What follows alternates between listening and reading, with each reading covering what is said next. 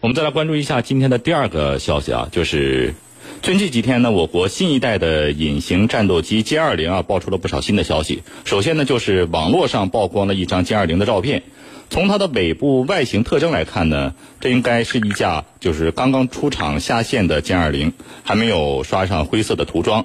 引人关注的呢，就是它的尾喷管的外形特征明显不同于之前采用的俄制 AL 三幺 F 系列的涡轮发动机，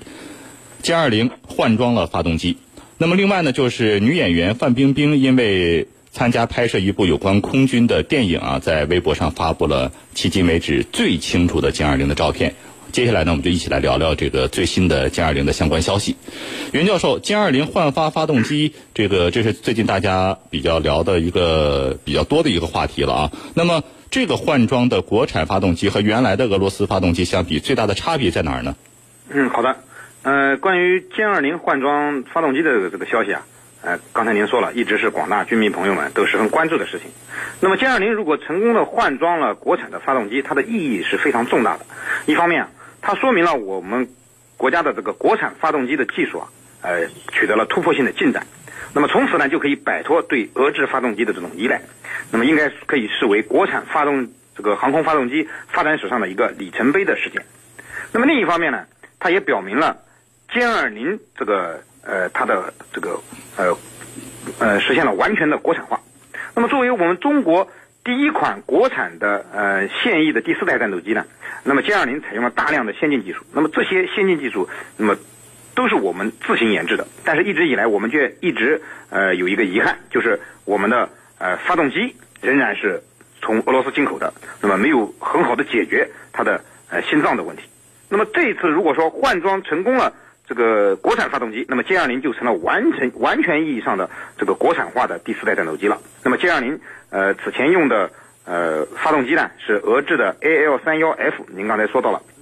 那么这款发动机实际上，呃，此前广泛应用在苏二十七系列的战机上面。那么包括后来的苏三零和苏三十五用的都是这一款发动机。那么这款发动机呢，呃，它的特点呢是呃尺寸小、推力大、呃稳定性高，而且维护起来简便，使用寿命长。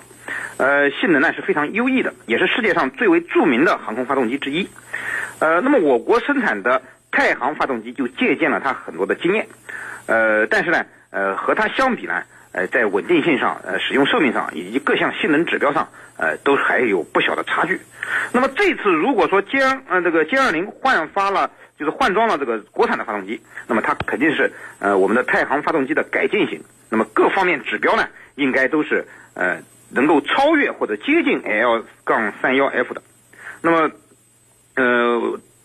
最终是否能够完成换装？呃呃，从这个涂装上来看呢，呃，它正在进行一些呃实验，那么估计还要进行一系列的实验，呃，但是我相信啊，呃，随着我们中国军工的呃不断努力和不断进步，这个这个日子呢，换装成功的日子呢，应该不会太久远。呃，主持人，嗯，那么程教授，其实您看之前啊，就在歼二零换装国产发动机测试的时候呢，俄罗斯是突然松口了啊，就是同意向我们出口四百台 F 幺幺七 S 发动机。呃，应该说这个发动机是用在苏三五上的啊。那么之前呢，我们曾经多次表达想与俄罗斯合作这个研制苏三五航空发动机的意向，但是都以核心技术不能转让的这个借口呢被拒绝了。那现在呢，是不是就是表明了俄罗斯发现我们的发动机呢和他们的发动机上的这些技术来相比啊，这个差距不大了？呃，这这钱呢再不赚呢，应该说就赚不到了，或者是还有其他的什么原因？你给分析一下。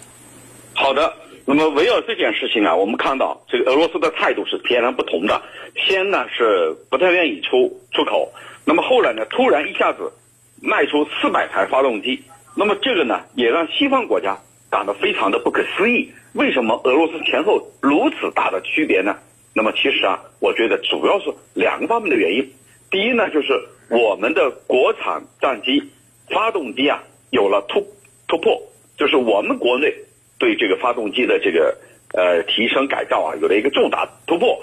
因而呢，F 幺幺七 S 这款发动机很有可能啊就会过时了。那么既然它可能要过时，俄罗斯就觉得赶紧把它卖掉，赶紧趁它还能够值钱的时候，赶紧把它卖了，换点钱回来。那么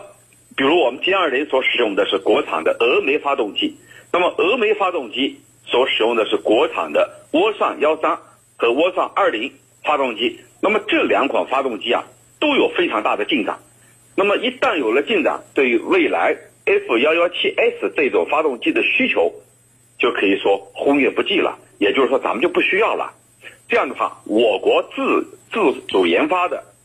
这个发动机已经逐步走向成熟了，而且使用寿命啊和性能也会进一步的提高。那么，与其 F 幺幺七 S 留在家里没用贬值，还不如赶快卖给中国人。所以呢，这是第一个原因。那么第二个原因啊，呃，俄罗斯看出来了，我们国内的三代机的升级的需求是非常大的，也就是说，升级的潜力和空间非常大。我们国内现在你看，空军有五六百架歼七和歼八，很快就要退役，啊，歼七、歼八这一款，还有呢，歼十、歼十一、歼十六，这种生产的需求量是非常大的。也就是说，我们处于一个更新换代的一个高发期，那么对国产机，我们这个跟不上，那么跟不上，跟不上更新换代的这个要求，那么如果说我们引进俄罗斯的四百台发动机。就可以很轻易的把它装备到这个相关的战斗机当中去，因为我们对三代机的要求啊，要远远多于二代，二代机处于淘汰嘛，我们三代机的要求需求量是非常大的，所以这两个原因啊，呃，俄罗斯原来不肯卖，那么现在突然变成一种抛售，那么西方国家惊讶也好，我们惊讶也好，其实主要的就是这两个原因。主持人，嗯。那么袁教授，另外呢，就是一部关于反映人民空军的电影就将上映了啊。那么这部电影亮相的人民空军战机呢，包括了歼二零、歼幺零 C，还有歼幺六等等。那么呢，导演呢也表示，歼二零呢一定是真机实飞，而影片当中所有的设备呢也都会实物亮相。最新的战机拿来拍电影，这在以前呢几乎是这个不太敢想象啊。嗯，的确如您所说，呃，以前呢我们很难想象，呃，也没见到过。呃，在这种军旅题材的影视作品中呢，呃，我们中国把最先进的战机拿出来，呃，拍电影这种情况，呃，呃，就连前段时间特别火的《战狼二》，呃，我们也只是在影片中看到了你像五九 D、呃，直九、零五二 C 这样一些二线的装备。那么这次您说的这部电影叫《空天猎》，那么它呃可谓是大手笔。那么中国最先进的战斗机啊，包括歼二零在内，都在屏幕上一一展现。那么呃，也的确值得我们。呃，这个观众朋友嘛，啊，去电影院呃欣赏一下，呃，那么现在呃，这这这个我们之所之所以能做到这一点呢，呃，我认为呃体现了这个以下三个方面的信息。第一呢，是我们的大国自信。呃，如果说呃我们的战机还不够好，那么我们肯定还不好意思拿出来展示。那么呃，现在既然我们的电影也像美国大片一样啊，可以展示出我们最新型的作战飞机，那么实际上就表明了我们的战机。也和美国的战机一样先进，那么既有着优异的性能，更有着漂亮的颜值。呃，第二呢，就是军事信息的呃公开化。那么我们现在呃这个随着我们装备的更新啊，随着我们军事实力的增强，我们也越来越自信。那么自信的同时呢，也越来表现的啊，我们军队呢表现的也越来越开放。那么我们呃可以更加公开的那么展示我们有些什么，呃，而不像以前。呃，藏着掖着啊！我记得以前这个陈教授在节目里就就就说过，我们呃以前正是因为我们弱，所以我们呃更多的就是藏着掖着，那么不让你知道我有些什么，那么造制造一些神秘感，反而会产生一些呃威慑效果。那么现在我们已经强大了，那么我们就更自信的、更公开的展示出我们这些呃这个军力，那么从而会产生一定的呃威慑效果。那么第三呢，就是现在呃也可以反映出我们现在影视作品啊。那么它的呃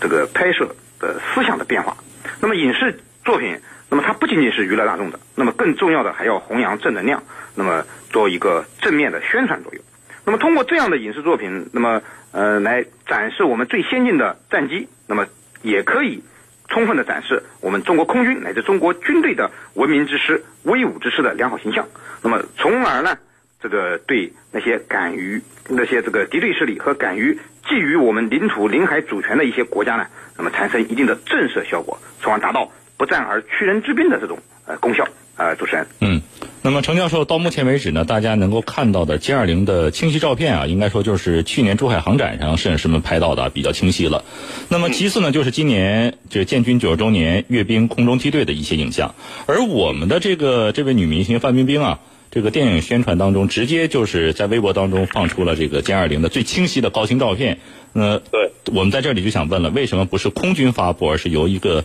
女演员明星来发布这么一个这么清晰的照片？好的，那这次啊，我们看到了这个范冰冰和歼二零的这个合影啊，大家看得非常的清楚。那么为什么呢？不通过正式的官方渠道或者是军方发布各种各样的这个正规的图片，而是要通过一个演艺明星来进行这样的一个公布呢？其实我觉得啊，这里头我们所看到的一个什么呢？就是假如啊，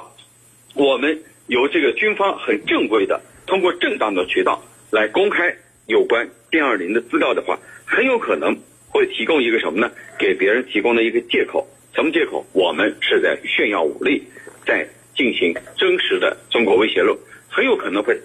产生这样的一种效果。也就是说，别人刻意把我们说成是在炫耀武力，是在中国威胁论。那么，如果有一个以一个演员以演戏为背景，在无意当中发布的这一款相机，或者说。相关的资料的话，那么我觉得就不会产生这样的一种呃印象，那么大家都就都会觉得是很正常、很自然的，因为这是演电影的需要，所以呢，个零距离的接触。那么我们的影迷朋友也好，我们的军迷朋友也好，那么通过这个范冰冰的剧照，也可以近距离的感受到了歼二零的情况。我觉得这样的一个呃公布和发布啊，也有可能呢，要比正式的有军方的公布啊。啊，要好，这是一个原因。那么还有一个原因呢？我觉得可能是，如果说这个原因存在的话，就是在无意当中公布的这样一个，呃，也不是说我通过他去公布这个呃歼二零的一个正式图，而是无意当中因为剧情的需要要宣传相关的这个影视剧。那么在这样一个背景下，无意当中，那么我觉得这两种可能性它都是存在的。但不管怎么说。我们没有必要去正式通过军方去公布歼二零的所有的画面，因为这一方面不利于保密，那么另一方面很有可能出于给出一个特殊时期的我们国家呢背上一个所谓的炫耀武力的这样一个负面影响，所以呢还是低调一些为好。主持人，嗯，好的，非常感谢二位教授做客我们今天的军情观察，谢谢。不客气，主持人，大家再见，谢谢大家，再见。